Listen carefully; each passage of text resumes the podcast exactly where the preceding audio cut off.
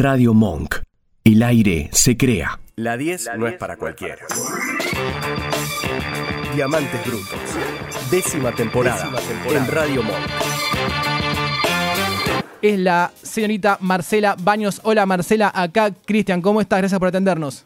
Hola Cristian, ¿cómo estás? Hola a todos. Bien, contentos de saludarte. Marcela, en una televisión que parece que rompe los formatos todo el tiempo y todo es muy efímero y fugaz, ¿cómo se sostiene un programa más de 20 años? Y por la música, yo creo que lo que está bueno es siempre que hay gente que tenga ganas de sacar bandas y que tenga ganas de cumplir su sueño. Lo vemos en todos los programas, este yo creo que es el año donde volvieron los realities y están demostrando que la gente tiene ganas de hacer cosas y Pasión también refleja eso hace muchos años. Ahora, cuando vos arrancaste Pasión de Sábado, era una aventura que estaba, o sea, era, era todo un descubrimiento que no sabías que iba a pasar. Sí, totalmente. Sí, no, jamás pensé que iba a estar durante tantos años y que, bueno, iba a tener la suerte de conocer tanta gente y tantos número uno de la movida tropical, ¿no? Que, de repente eh, siguen vigentes, algunos que ya no están en este plano, pero, pero sí, la verdad es que yo tengo, no sé, muchísimas anécdotas y la verdad es que lo, mejor que me llevo fue haber conocido muchísimos artistas, ya te digo, personas por sobre todas las cosas espectaculares, gente gente muy copada y, eso fue lo que me queda a mí de, tantos años de pasión. Dentro de la movida tropical, ¿crees que Pasiones es un programa de culto o, quizás no lo tenés que decir vos? Y quizás no lo tengo que decir yo, quizás lo, lo, tiene que decir la gente, ¿no? Yo creo que se ha transformado en el clásico del fin de semana, el clásico de los sábados, y bueno, la gente nos acompaña, así que gracias a todos por eso. Ahora, dentro de la eh, búsqueda artística hay personajes, hay un montón de cuestiones que van sucediendo también para enganchar y para que el público esté pendiente y atractivo. Eh, ¿Cómo se fue elaborando eso? ¿Cómo fue eh, mutando la misma búsqueda del programa? Mira, la verdad es que como hace tan, mira, Pasión tiene 33 años, entonces imagínate que uno tiene que ir ayornándose y moviéndose para, y viendo qué es lo que sucede en la tele, qué es lo que funciona, si la gente tiene ganas de, ver humor, si tiene ganas de, o sea, de ver qué cosas, a veces nos pasa que hacemos concursos, otras épocas eh, hacemos otro tipo, no sé, bailarinas, pasión canta, y nos vamos moviendo porque, bueno, tenemos que ir dándole más allá de las bandas en sí, que es lo característico y lo principal del programa, me parece que está bueno, bueno, dar un poco, ¿no? Otro toque de color a lo largo de las seis horas, así que son muchas. Y, para vos como conductora, eh, me imagino que estar seis horas al aire y, también conduciendo y manejando climas y momentos y entrevistando eh, requiere una gran eh, también voluntad y un, gran esfuerzo, ¿no? Como profesional. Sí, pero es un programa que la verdad es que, mira, ¿vos fuiste alguna vez a Pasión? Nunca fui. Ah, bueno, si vas un día a Pasión te vas a dar cuenta que es muy divertido, que es como que todo fluye, porque a partir de la música todo fluye, entonces conectás desde un montón de lugares que no tienen que ver con lo típico ir a trabajar y estar, viste, no sé, Pasión te invita a bailar, te invita a moverte, te invita a estar ahí con todos nosotros, con la tribuna, con el artista, con lo que pasa en el escenario, con lo que pasa fuera de cámara.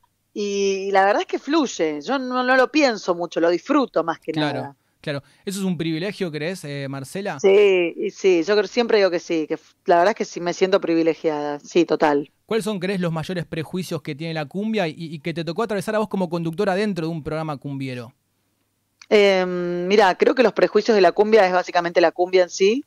Eh, me parece que a partir de ahí tiene que ver con cada uno y habla más de uno individualmente que, lo que es el común denominador de las personas. Creo que hay gente que se lo ha permitido y que, se ha, que ha disfrutado solamente de la música y hay gente que ha visto el prejuicio de lo que es quienes la hacen, cómo se visten, cómo se mueven, cómo hablan.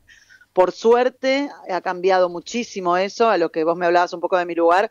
Yo, gracias a Dios, si bien nunca tuve ese prejuicio, porque si no, no hubiera empezado hace ya casi 25 años, eh, me, pone contenta que, bueno, que tuvieron que pasar un montón, pero sin embargo se logró. Y eso está bueno, porque quiere decir que hemos evolucionado y ya eso de repente de señalar al otro eh, ha disminuido. Existe un poco todavía, pero no es como hace tanto, como muchos años atrás. ¿Y cómo se hace un programa cómo se conduce un programa cuando hay también público presente. ¿Eso influye, afecta? Eh... Ay, sí.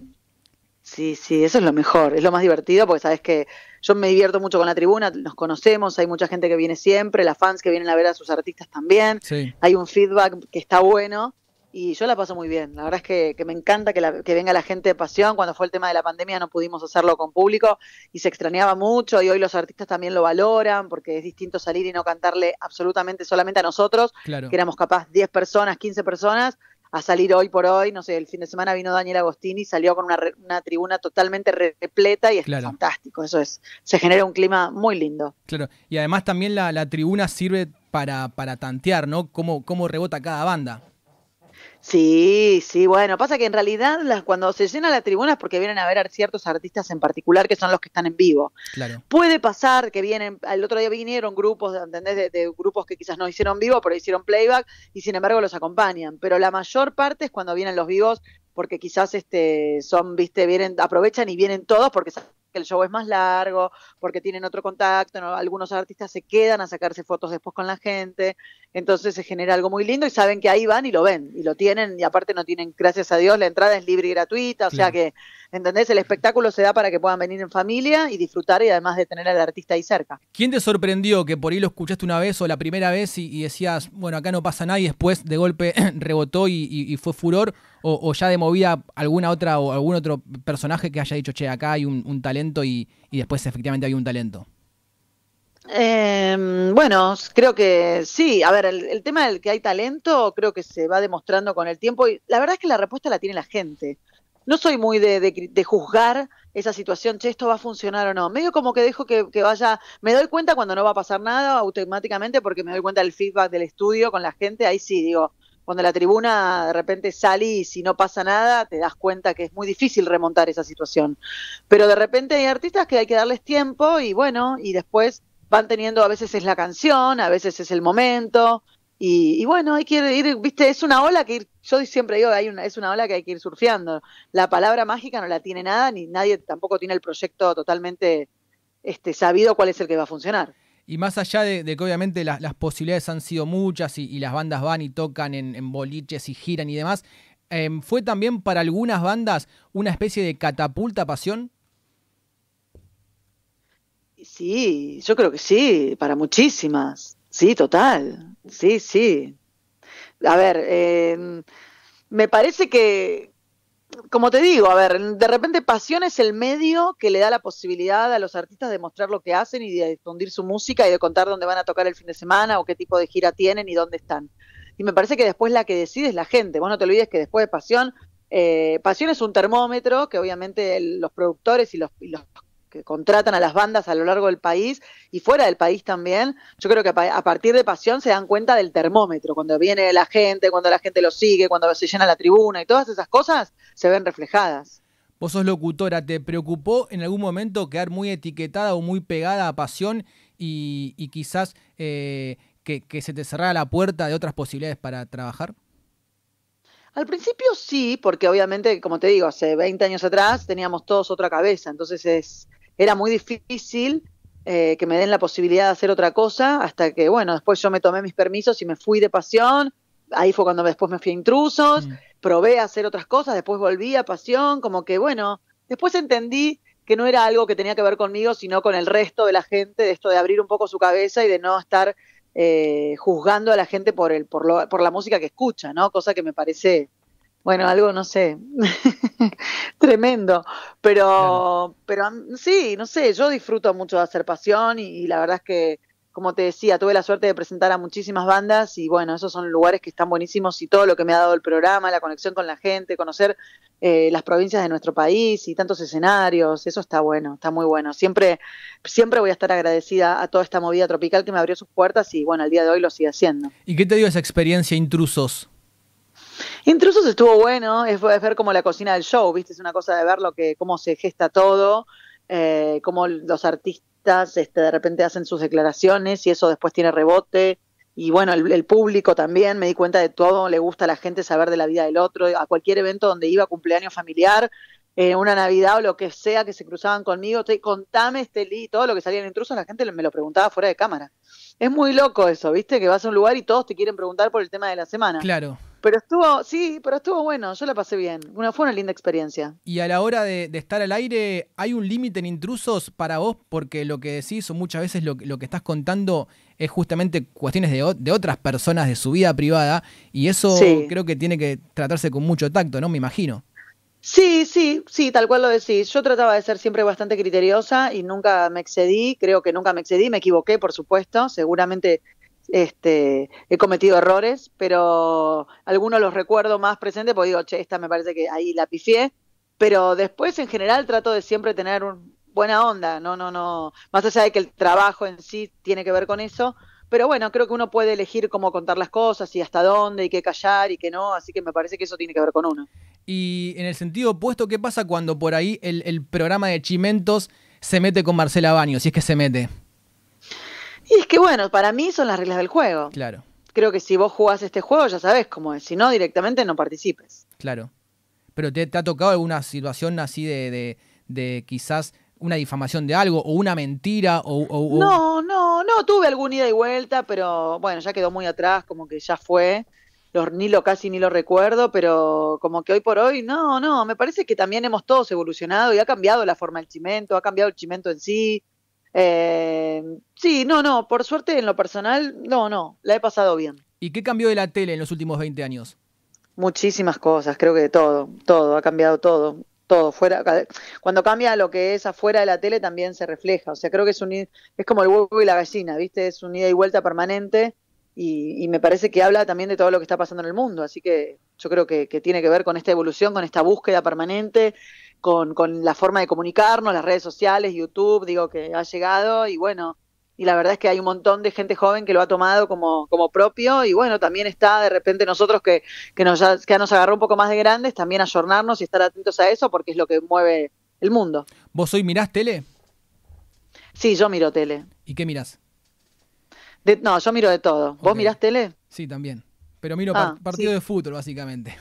Claro, no, no, yo miro de todo, a mí me gusta ver de todo, porque, pero creo porque trabajo de esto y los conozco casi todos, creo que tiene que ver con eso quizás. Hago bastante zapping igual, eh, pero me gusta saber qué es lo que pasa, me gusta ver noticieros, me gusta ver conductores, me gusta ver panelistas, me, copa, me lo, observo, ¿no? Es como, más allá del programa en sí, hay temas que me llaman más la atención y hay otros que no. Ahora, cuando arrancaste con tu vocación como locutora, ¿qué te movía en ese momento? La, el comunicar, a mí me gustaba, viste, el tema de, comunicar, de enviar un mensaje, de no sabían bien, bien qué mensaje quería enviar, pero como que tenía que ver con eso, ¿no? Con una necesidad de, comunicar, de comunicarle al otro.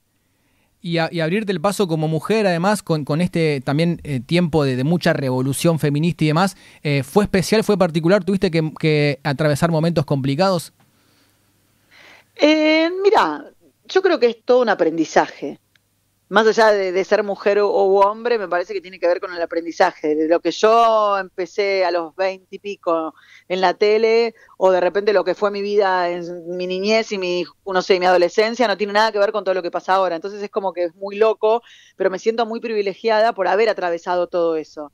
Eh, entonces está buenísimo. De repente, viste cuando hacemos el chiste, no sé, no sé qué edad tenés, pero digo, lo, quizás la, gente más de, mis contemporáneos, los de cuarenta y pico, nos, nos cargamos de esta cosa de cuando éramos pendejos, de levantarnos a mover el control, o sea, no tan existía el control remoto, te levantabas, cambiabas el control 20 veces, poner la antena, todas esas cosas que de repente son graciosas o no, pero digo, uno las comenta, eran ciertas. Y hoy es todo tan automático que decís, wow, sea, no me deja de sorprender porque ya me acostumbré, pero igual digo, wow, es como, un, es un montón. Y no pasaron miles de años, pasaron 20, 30 años, ¿entiendes? Sí, sí. Pero el, el cambio fue súper rápido y súper rotundo. Claro. Y eso fue también, para mí, fue una gran enseñanza de poder estar al palo todo el día porque si no te quedas atrás, porque vos sabés que el sistema te lleva por arriba. Totalmente. Entonces está bueno porque es un desafío y aparte tenés que ayornarte porque no es el futuro ya, es el presente.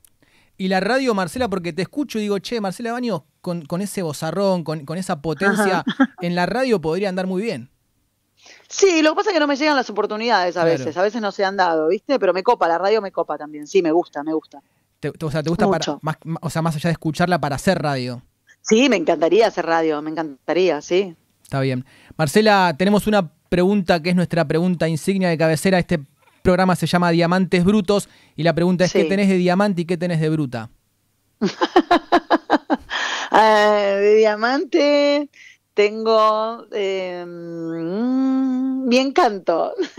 Tu encanto. y de bruta, sí, y de bruta eh, las fucking matemáticas. Sí, uh, soy muy bruta. coincidencia. ¿En serio? Sí, cero. Sí, y acá está en la radio, imagínate. Bueno, yo estoy en la tele, así que imagínate. Eh, a futuro, Marcela, ¿vivís el día a día? ¿Te gustaría también trabajar en otras cuestiones? Eh, ¿Tenés algún que otro proyecto pensado?